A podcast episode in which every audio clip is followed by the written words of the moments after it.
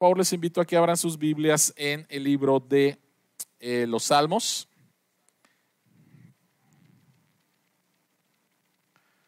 El libro de los Salmos, el capítulo 23. La semana pasada empezamos una serie en el libro de los Salmos que se llama Dios restaura mi alma. ¿Y por qué estamos empezando con esta serie? Bueno, la semana pasada dijimos, todos sabemos cuáles han sido los estragos que ha causado la pandemia. Lo más obvio tiene que ver con la salud, con la salud física. Pero no, no es tan solo la salud física que ha sido afectada. Y ustedes saben, yo creo que han escuchado noticias, posiblemente han leído algunos artículos o reportajes con respecto al daño emocional y al daño mental que ha causado también la pandemia. Entonces, en medio de todo esto, necesitamos no tan solo una restauración física que la anhelamos, sino también una restauración emocional, una restauración mental, porque Dios nos ha creado como una unidad. Y por eso es que estamos hablando acerca del Salmo 23, Dios restaura mi alma. En medio de, de este salmo encontramos la declaración del rey David diciendo, confortará mi alma en la versión Reina Valera. En la versión de las Américas dice, restaurará mi alma. Y en la nueva versión internacional dice, me dará nuevas fuerzas. Entonces, Salmo 23, Salmo 23, el sermón de esta mañana está basado en la segunda parte del el versículo 1. Pero vamos a leer todo el Salmo y como les dije eh, la semana pasada, les animo a estar memorizando este Salmo, posiblemente el Salmo más conocido de todas las escrituras. Salmo 23, la palabra de Dios dice, el Señor es mi pastor, nada me falta. En verdes pastos me hace descansar. Junto a tranquilas aguas me conduce me infunde nuevas fuerzas, me guía por sendas de justicia por amor a su nombre. Aun si voy por valles tenebrosos, no temo peligro alguno, porque tú estás a mi lado. Tu vara de pastor me reconforta. Dispones ante mí un banquete en presencia de mis enemigos. Has ungido con perfume mi cabeza, has llenado mi copa a rebosar la bondad y el amor me seguirán todos los días de mi vida y en la casa del Señor habitaré para siempre. Oremos. Queremos experimentar el día de hoy nuevamente tu guía, tu amor y tu cuidado como pastor. Abre nuestros ojos para ver las maravillas que hay en tu palabra y que tu Espíritu Santo nos guíe a toda verdad. Amén. Amén. ¿Cuántos de ustedes han jugado Minecraft? ¿Sí? Ok, yo creo que la mayoría. Y no sé si sepas quién, quién fue el que inventó ese juego. Bueno, el que inventó ese juego se llama Marcus eh, Pearson, un hombre de Suecia. Eh, y en 2014 él vende su compañía, su compañía se llamaba Moham, a Microsoft por la cantidad de 2.500 millones de dólares. ¿Te puedes imaginar? 2.500 millones de dólares. Él se hizo millonario antes de los 40. ¿sí? ¿Y qué fue lo que hizo después? Después se trasladó a los Estados Unidos, fue a California y en la ciudad de Beverly Hills compró una mansión por la cantidad de 70 millones de dólares, una mansión de 7 mil metros cuadrados una mansión de ocho recámaras, 15 baños, vinoteca, sala de cine, alberca, o sea, esa mansión era codiciada por algunos artistas como Beyoncé y sin embargo él ganó la venta, 70 millones de dólares. Así que eres millonario, vives en Beverly Hills en una super mansión, tienes todo el dinero del mundo, así que tu vida ya está hecha, ¿no? Eso es lo que pensaríamos. Eres millonario antes de los 40, puedes vivir el resto de tu vida haciendo lo que te gusta o no haciendo absolutamente nada. Sin embargo, el 29 de agosto del año 2015, Marcus Pearson, mejor conocido como Notch, escribió una serie de tweets en la madrugada. Él se encontraba en la isla de Ibiza, en España, en una fiesta. Y él escribió los siguientes tweets. El problema de conseguir todo es que te quedas sin razones para seguir intentándolo y la interacción humana se vuelve imposible debido al desequilibrio. Más tarde, él escribió lo siguiente, pasar tiempo en Ibiza con un grupo de amigos y festejar con gente famosa, poder hacer lo que quieras y nunca me he sentido más aislado. Qué raro, ¿no? El siguiente tuit, cuando vendimos la empresa, el mayor esfuerzo se centró en asegurarnos de que los empleados fueran cuidados y ahora todos me odian. Y uno más. Encontré una gran chica, pero ella tiene miedo de mí y de mi estilo de vida y se fue con una persona normal.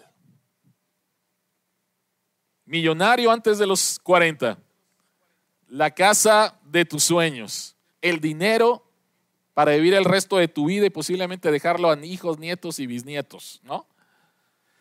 En, la, en, en, en Europa, rodeado de amigos, rodeado de gente famosa y me siento completamente solo. No, no, no, estoy contento. No estoy contento. Qué raro, ¿no? Qué extraño. Y esto nos lleva entonces a preguntarnos dónde se encuentra el contentamiento. Posiblemente esta es una de las preguntas más importantes de nuestra vida. ¿Dónde se encuentra el contentamiento? Y en el Salmo 23 vamos a encontrar la respuesta a esta pregunta. Quien escribe el Salmo, la segunda parte de su vida fue rey. Y tenía riqueza y tenía poder y tenía muchas otras cosas. La primera parte de su vida, él fue pastor. Él experimentó pobreza y él experimentó, como mencionamos la semana pasada, ser menospreciado porque el oficio de pastor se lo dejaban al, al hijo más chico, ¿no? El Salmo 23, escrito por un hombre que fue pastor, que experimentó pobreza y que después experimentó riqueza y poder como rey, nos da la respuesta a la pregunta que queremos contestar de dónde se encuentra el contentamiento. ¿Dónde se encuentra el contentamiento? Bueno, vean por favor lo que dice el rey David en el Salmo 23, el versículo 1. El Señor es mi pastor, de eso hablamos la semana pasada. Y después una declaración muy fuerte. Y él dice, nada me falta nada me falta. Y la pregunta es, ¿cómo es que David puede decir eso? Cuando David dice, nada me falta, no significa que él no tenga anhelos, no significa que él no tenga deseos, no va por ahí.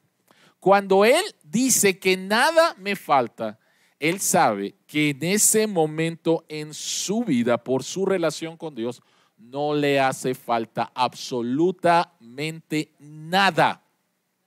Si te hiciera esta pregunta esta mañana, ¿qué te hace falta? ¿Qué me contestarías? ¿No? ¿Cuánto tiempo tienes, no? ¿Qué te falta? Y David dice, no me hace absolutamente falta nada. ¿Dónde se encuentra el contentamiento? ¿Dónde se encuentra el momento, el lugar, la relación donde tú puedes decir, estoy completamente satisfecho? No me hace falta absolutamente nada. Bueno, para contestar esta pregunta, ustedes tienen ahí sus bosquejos. Vamos primeramente a dónde no se encuentra el contentamiento. Y vamos a hablar de que no se encuentra en las circunstancias, ni tampoco se encuentra en las cosas o en las posesiones. Y el punto número tres tiene que ver en dónde se encuentra. Y tiene que ver otra vez con Dios como pastor. Entonces, ¿en dónde se encuentra el contentamiento? Vamos primeramente a dónde no se encuentra el contentamiento. Y lo primero son las circunstancias. Si tan solo me hubiera pasado esto, si tan solo no hubiera nacido en esta familia, si tan solo me hubiera hecho caso esta mujer o este hombre o el trabajo, etcétera, etcétera, circunstancias, ¿no? Entonces sí estaría satisfecho. Pero por favor, quiero otra vez que pienses en la introducción que acabo de mencionar, ¿no? Este hombre, sus circunstancias completamente, completamente favorables. Y sin embargo dice, me siento solo, me siento incomprendido, me siento que no me aman, etc. Bueno, ¿por qué no encontramos contentamiento en las circunstancias? David dice, el Señor es mi pastor, nada me faltará. Y para poder entender, nada me falta, tenemos que ir a la vida, a, un tiempo antes de la vida de David, el tiempo del pueblo de Israel en el desierto, y a la vida después de David, que es la vida de la iglesia, enfocarnos en el apóstol Pablo. Entonces, hablemos un poquito acerca de qué es lo que estaba pasando con el pueblo de Dios en el desierto en Israel. Debes de recordar que Dios saca de la esclavitud a su pueblo. Lo saca de una esclavitud de más de 400 años. Y el viaje de Egipto a la tierra prometida era un viaje de solo dos semanas. ¿Cuántos se tardaron? ¿Cuántos se tardaron? 40 años. ¿Que caminaban como tortugas o qué? No, no se trata de eso. Si conoces las escrituras, sabes que por causa de su incredulidad, ellos no pudieron entrar a la tierra prometida. Y Dios dice, yo los voy a tener durante 40 años en el desierto para enseñarles algunas lecciones con respecto a mí. Durante esos 40 años en el desierto, las circunstancias desde un punto de vista terrenal no eran absolutamente nada favorables. ¿Qué es lo que vamos a, beber? ¿No? Y hubo ocasiones en las cuales la gente murmuró y se quejó y dijeron, nos han traído al, desierto solamente para que muramos nosotros, nuestros, eh, nuestros hijos, nuestro ganado. ¿no? Ellos no sabían también qué es lo que iban a comer. Ellos no sabían por dónde ir en el desierto. Y sin embargo, durante todo ese tiempo, Dios estuvo con ellos como un pastor. Vean por favor Deuteronomio 2.7.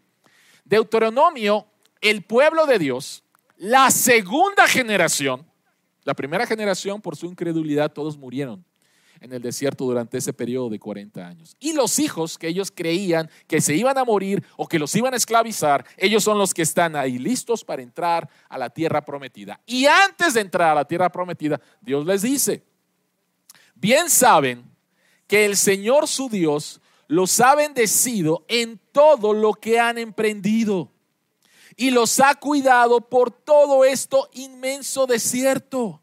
Durante estos 40 años el Señor su Dios ha estado con ustedes y no les ha faltado nada. Desde un punto de vista terrenal, vivir en el desierto es vivir en una circunstancia no muy buena y lleno de carencias, ¿no? Estás en el desierto. Ahora, ¿qué es lo que Dios dice? Vean cuatro cosas que Dios les dice. Dios les dice, ustedes han sido bendecidos, ustedes han sido cuidados, ustedes han contado con mi presencia y ustedes, yo les he provisto de todo lo que necesitan. Absolutamente de todo lo que necesitan. Entonces lo que Dios les estaba enseñando era que el contentamiento no se encuentra en las circunstancias, sino en Dios que es soberano sobre las circunstancias. El contentamiento no se encuentra en las circunstancias. Si estás en el desierto o estás en una isla paradisiaca, ahí no se encuentra el contentamiento. El contentamiento se encuentra, y es lo que Dios le estaba enseñando a esta segunda generación durante esos 40 años en el desierto, en una circunstancia terrible. Yo soy fiel. Yo soy el buen pastor. Yo soy quien te cuida. Yo soy quien te provee. Lo único que necesitas hacer es, es, a mí. Y yo no te he fallado. ¿sí? La escritura dice que durante esos 40 años nunca su calzado se estropeó. ¿Alguien tiene un zapato de 40 años? ¿No? Y dice que su vestido nunca se rompió. ¿Alguien tiene una camisa un pantalón de 40 años? que, que se vea como nuevo, con los colores vivos. Bueno, Dios estuvo con ellos, enseñándoles que el contentamiento no es en base a las circunstancias, sino Dios soberano sobre las circunstancias. Ahora, esto es en la vida o en la historia anterior a David. Ahora, ¿qué es lo que pasa en la vida posterior a David? Vámonos, por favor, a la vida del apóstol Pablo. Y este texto del libro de Filipenses, el contexto es muy interesante. Pablo está en la cárcel en Roma por predicar el Evangelio. Pablo está en la cárcel y escribe una carta a una iglesia que él fundó, la iglesia en la ciudad de Filipos. Y en Filipenses capítulo 4, versículos 11 al 13, dice esto. No digo esto porque esté necesitado, pues he aprendido a estar satisfecho. En cualquier situación que me encuentre, sé lo que es vivir en la pobreza y lo que es vivir en la abundancia. He aprendido a vivir en todas y cada una de las circunstancias, tanto a quedar saciado como a pasar hambre, a tener de sobra como a sufrir escasez. Todo lo puedo en Cristo que me fortalece. Todo lo puedo en Cristo que me fortalece. Aquí está Pablo. Y él dice, ¿saben qué? He vivido lo mejor que he soñado, pero también he vivido en mi peor pesadilla. O sea, he estado en las dos circunstancias, pero noten por favor que dice he aprendido. Y en la Reina Valera dice he he, aprendido, sé cuál es el secreto. Y la pregunta es, ¿cuál es el secreto, Pablo? ¿Cuál es el secreto para poder estar satisfecho, contento en la abundancia? Que hay gente que no sabe lo que acabo de mencionar, la vida de, este, de, de Marcus Pearson, en la abundancia y está infeliz.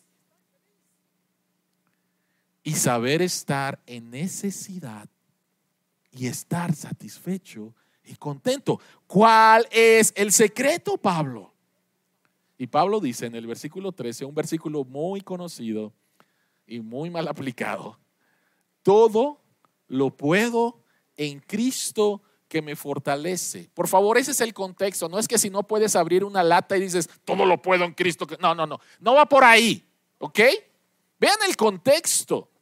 Él está hablando acerca de situaciones de, abundancia, de situaciones de escasez y dice, yo he aprendido a estar contento, a estar satisfecho, porque Cristo me fortalece en cada situación que estoy viviendo.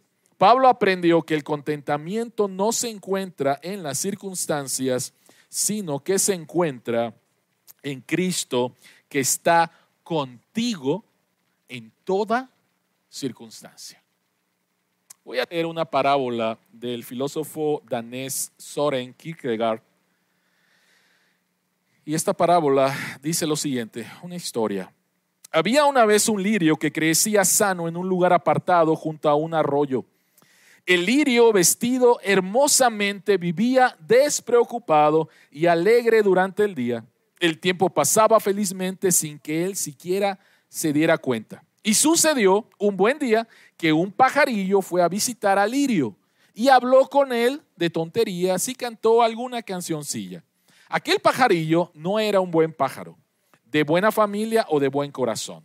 En vez de alegrarse por su belleza y regocijarse a su lado con su frescura e inocencia, trataba casi todo el tiempo de darse importancia utilizando para ello su libertad y haciendo sentir al lirio lo atado que estaba al suelo. El pajarillo era además un charlatán y narraba cosas y más cosas verdaderas y falsas. Contaba cómo en otras tierras había otros muchos lirios maravillosos, junto a los cuales se gozaba de una paz y una alegría, un aroma, un colorido y un canto de pájaros indescriptibles. El pájaro daba fin a cada historia con alguna variación de la siguiente frase. Comparado con ellos, pareces un donadie, Lirio. Eres tan insignificante que no sé con qué derecho te llamas a ti mismo un lirio. No podía, ah, cuanto más escuchaba al, al pájaro, mayor era la preocupación del lirio. no podía dormir tranquilo ni despertarse alegre. Se pasaba el día entero pensando que era un desgraciado, que estaba encarcelado y atado al suelo, que no era justo. El murmullo del agua, que siempre lo había acompañado, se le antojó aburrido y los días se le hicieron cada vez más largos.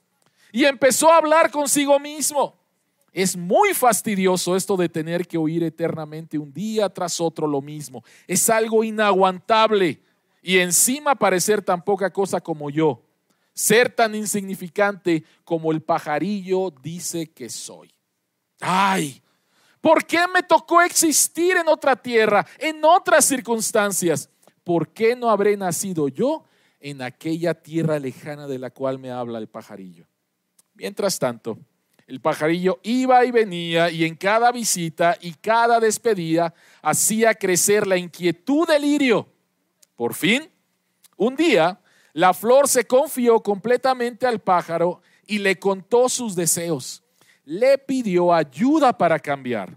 Por la mañana temprano vino el pajarillo con su pico, eh, vino el pajarillo, con su pico echaba a un lado la tierra que rodeaba la raíz del lirio para que éste pudiera quedar libre. Terminada la tarea, el pájaro sirvió vanidoso, guiñó un ojo al lirio, sacó pecho y tomando al lirio lo levantó en el aire y partieron. El pájaro había jurado llevar al lirio allá donde florecían los otros lirios maravillosos. Después lo ayudaría a quedarse plantado allí y gracias al cambio de lugar y al nuevo entorno sería el pájaro el primer testigo de la transformación. Pobre lirio se marchitó durante el camino. ¿Qué te hace falta? Si yo te pregunto, ¿qué te hace falta? ¿Cómo deberían de mejorar tus circunstancias? Estoy seguro otra vez que me darías una, una lista. Bueno, yo cambiaría esto, cambiaría esto, cambiaría aquello, cambiaría... Y todos son circunstancias, ¿no?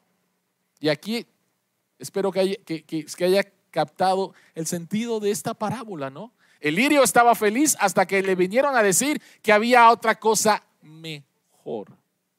¿Has escuchado el dicho que el jardín, el verde del jardín de tu eh, se ve mejor en la casa de tu vecino? ¿Sí? Y siempre estamos viendo las circunstancias de otros pensando que sus circunstancias son mejores a las nuestras. Y si tan solo tuviera lo que tiene mi vecino, lo que tiene mi amigo, lo que tiene mi jefe, lo que tiene mi papá, lo que tiene, lo que tiene, lo que tiene, lo que tiene, sería feliz. ¿No?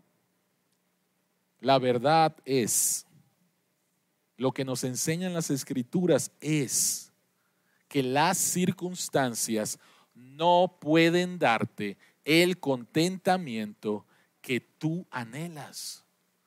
Porque siempre va a haber alguien que tiene el jardín más verde que el tuyo.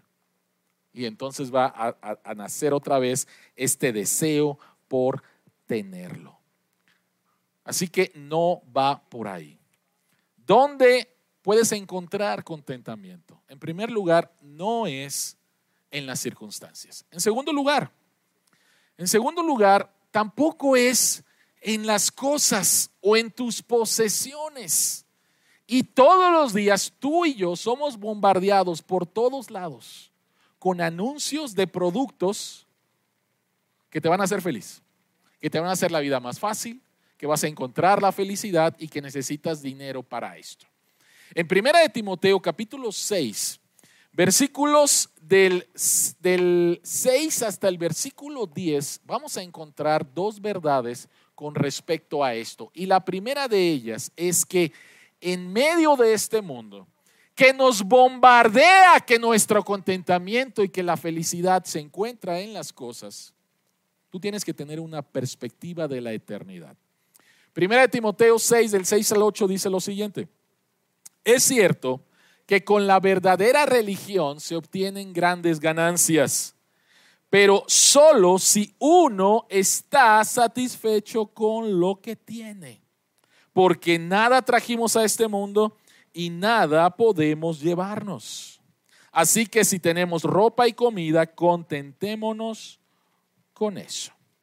Lo primero que está diciendo aquí el apóstol Pablo es que tienes que pensar, por un lado, que eres finito y que te vas a enfrentar a una eternidad. Si pudiéramos decir que la eternidad es un metro, un metro, 100 centímetros, si pudiéramos decir que la eternidad son 100 centímetros, tu vida aquí en la tierra no es ni siquiera un milímetro. ¿Puedes captarlo? ¿Puedes captarlo? Dios es tu creador. Y si tú has confiado en Jesucristo como tu Salvador, te has arrepentido de tus pecados y Él es tu pastor, tú vas a vivir una eternidad con Él. Pero si tú no has confiado en Jesucristo como tu Salvador, la Escritura dice que vas a pasar una eternidad en la condenación. Y nuevamente, tu vida aquí en la tierra, nuestra vida aquí en la tierra, comparado con la eternidad, no es absolutamente nada. Y por eso es que tenemos que tener una perspectiva de la eternidad con respecto a las cosas. Dios te dio la vida, con nada viniste al mundo y con nada te vas a ir. No importa que echen en tu ataúd lo que tú quieras, pero no vas a poder llevarte de este mundo ninguna de tus posesiones. Por lo tanto, tiene sentido que si mi vida aquí en la tierra es nada comparado con la eternidad, entonces tengo que pensar en la eternidad cuando esté adquiriendo cosas. Miren por favor lo que escribió C.S. Lewis. Dice, si encuentro en mí mismo un deseo que nada de este mundo puede satisfacer, la explicación más probable es que fui hecho para otro mundo. Interesante. Si ninguno de mis placeres terrenales lo satisface, eso no demuestra que el universo es un fraude. Probablemente los placeres terrenales nunca estuvieron destinados a satisfacerlos, sino solo a excitarlos, a sugerir lo auténtico. Alguien que posiblemente me esté escuchando y no entiende el contexto va a decir, entonces el cristianismo enseña que no podemos ser felices con las cosas terrenales. Pero eso no enseña el cristianismo. El problema no son las cosas. El problema es buscar en las cosas algo para lo que no fueron creadas. En otras palabras, otra vez, vean, vean la cita de Cis Lewis. Y él dice, los placeres terrenales son placeres y Dios nos llama a disfrutarlos. Pero imagínate, por favor, estar comiendo lo más rico que has comido. Eh, ahora que estuvimos en, Chicago visitando a nuestro hijo, nos llevó a un lugar de helados delicioso, pero delicioso. Nunca había comido algo tan rico. Y cuando estaba ahí con el helado, disfrutando el helado, la idea es, qué rico lo que estoy haciendo, qué, rico lo que estoy comiendo, qué placer me está dando. Y entonces, ¡pum! Apuntar a la eternidad, ¿no? Oye, qué vacaciones tan increíbles pasamos como familia. Apuntarlo a la eternidad. Oye, qué increíble que pasé tiempo escuchando música. Apuntarlo a la eternidad. O sea, todos los placeres terrenales, donde Dios nos dice, disfrútalos, pero no te quedes ahí pensando que eso es lo que te puede dar el verdadero contentamiento. Todo este placer, todo este gozo que estás experimentando apuntan a mí que soy el dador. Y sobre todo apuntan a la eternidad que vamos a disfrutar, donde ya no va a haber pecado, donde ya no va a haber maldad, donde ya no va a haber muerte, donde ya no va a haber COVID. ¿Sí? Entonces tenemos que tener esta perspectiva la perspectiva de lo eterno. Pero en segundo lugar, la, siguiente parte, eh, la siguiente parte en Timoteo, 1 Timoteo 6, versículos 9 al 10, dice lo siguiente. Los que quieren enriquecerse caen en la tentación y se vuelven esclavos de sus muchos deseos. Estos afanes insensatos y dañinos hunden a la gente en la ruina y en la destrucción, porque el amor al dinero es la raíz de toda clase de males. Por codiciarlo, algunos se han desviado de la fe y se han causado muchísimos sinsabores. El otro problema con buscar mi contentamiento en las cosas, pues es que necesito dinero. Necesito dinero para tener posesiones. Y el problema es que otra vez esto, en lugar de causarte contentamiento, puede causarte muchos, muchos sinsabores, como dice ahí el texto bíblico. Por favor, noten que el texto en el versículo 10 nos dice que el dinero es la raíz de todos los males. No, dice eso. Dice que el amor al dinero es la raíz. En otras palabras, idolatría. Estoy buscando algo que creo que me va a dar lo que yo espero. Y lo triste es que al final no te lo va a dar. Por favor, no me malinterpreten, no me malinterpreten.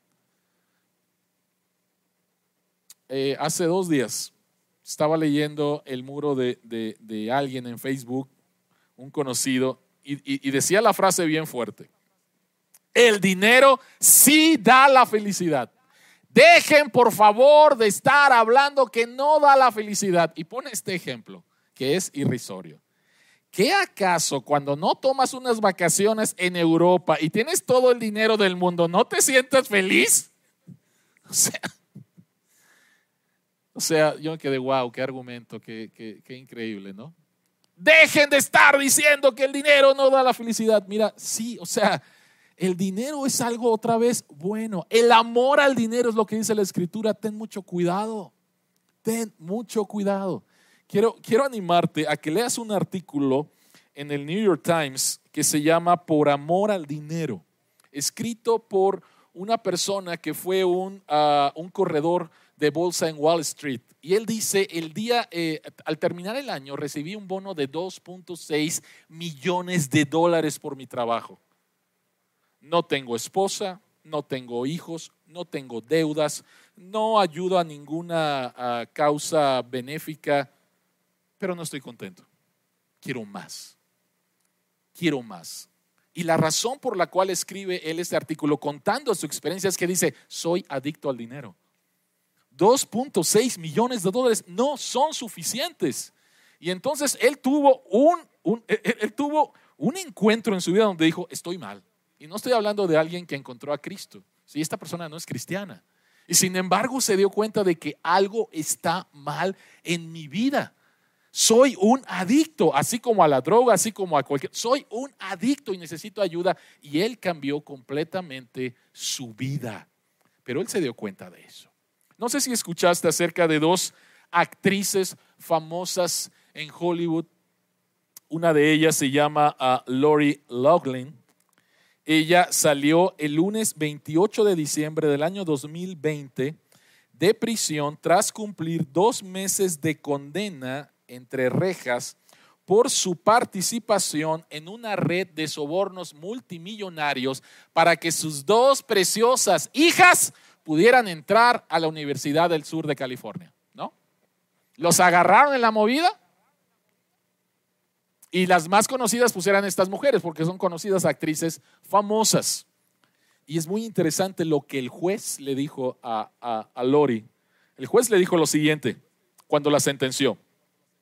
Le dice, tú has tenido una vida encantadora, una vida de cuento de hadas tienes una carrera exitosa, tienes suficiente riqueza, tienes una casa increíble. Y aquí estás frente a mí como una delincuente que ha sido declarada culpable. ¿Y todo por qué? Por el deseo inexplicable de tener todavía más, para tener prestigio y la gratificación instantánea que surge de poder presumir la admisión de tus hijas a la universidad de su elección, ¿no? Todo, pero no es suficiente.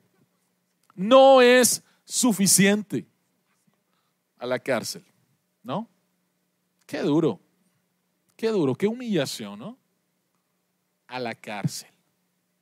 En una encuesta en los Estados Unidos por la empresa Gallup, se le preguntó a hombres con riqueza, con no tanta riqueza y con no tanto.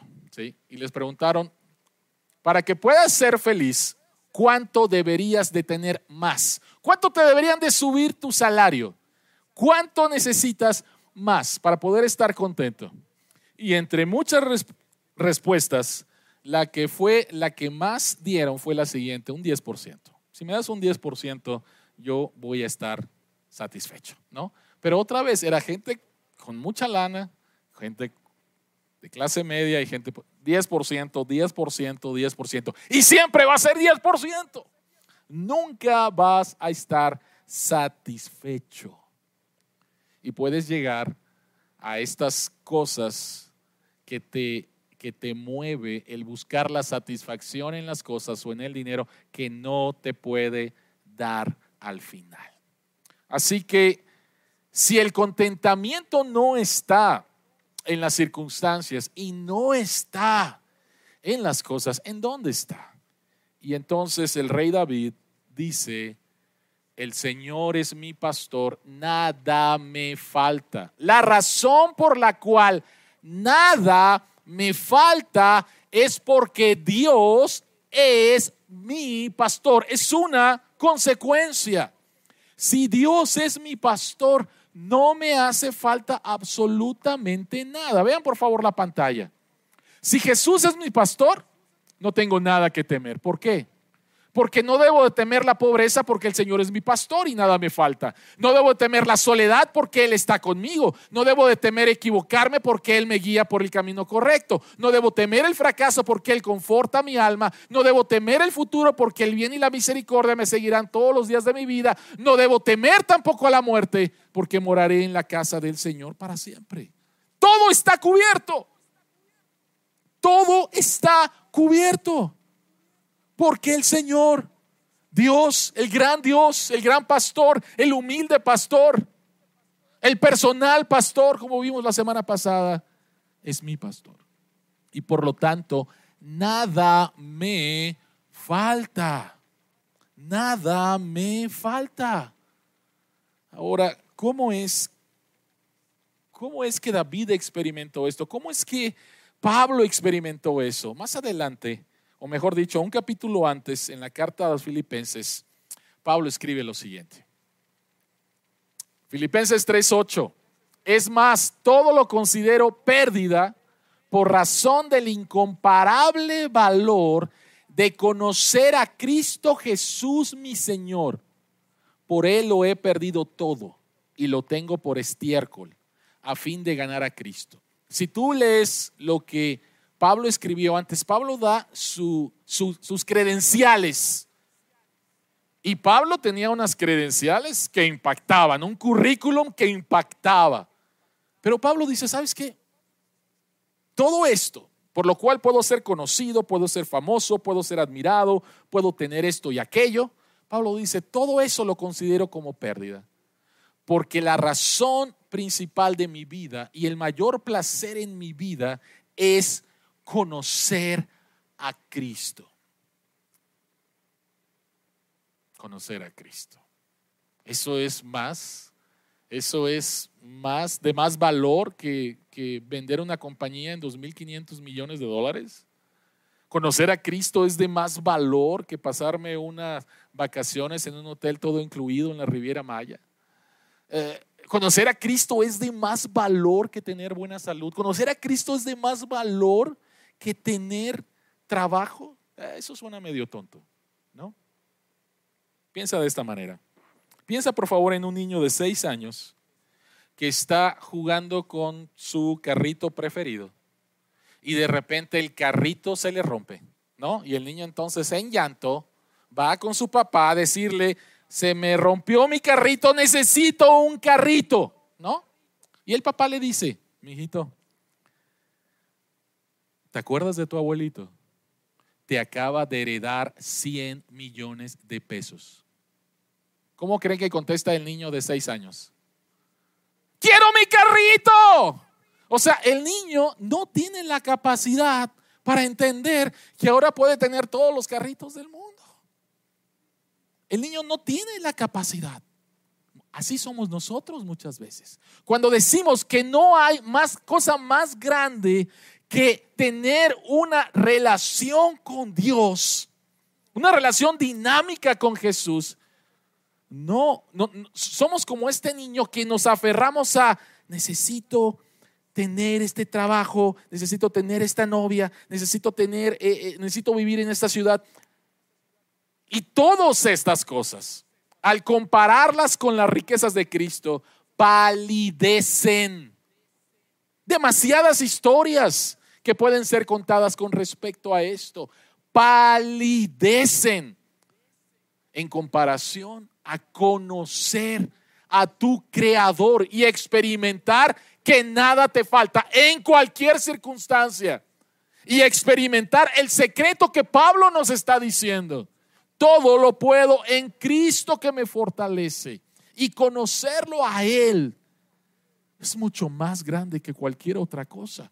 Por eso es que Pablo en, Efesios capítulo 1, en su segunda oración, él dice, yo quiero que ustedes conozcan cuán ancho, cuán profundo, cuán alto es el amor de Cristo por ustedes. Quiero que lo conozcan. No, quiero que te quedes ahí con el carrito diciendo, mi vida ya no sirve porque no tengo el carrito.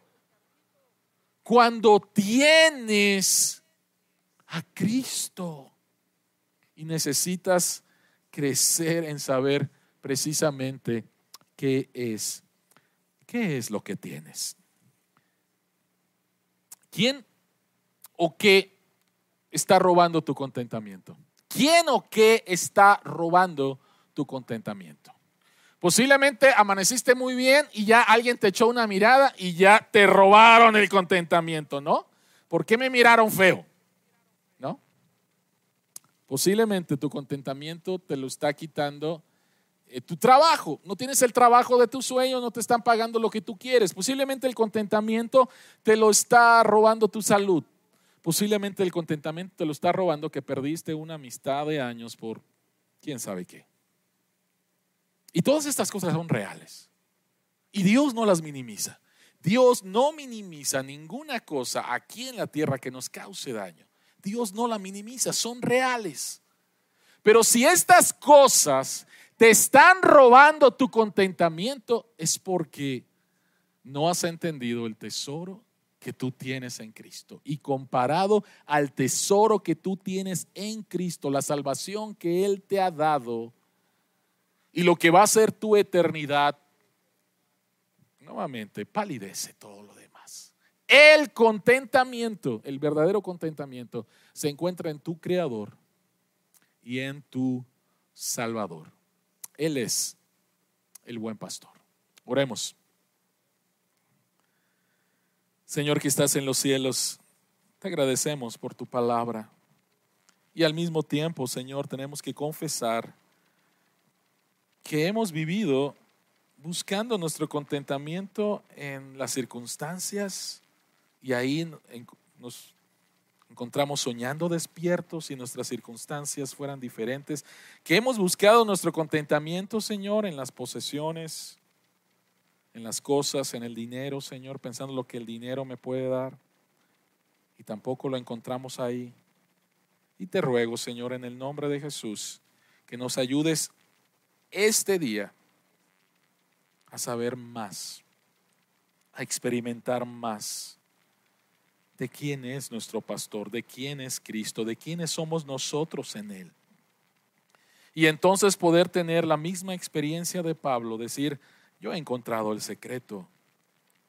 El secreto es que puedo estar satisfecho y contento en cualquier circunstancia, en abundancia o en necesidad, porque Cristo me fortalece. Padre, gracias. Gracias, Señor, por la restauración que tú haces en nuestra alma. En el nombre de Jesús oramos.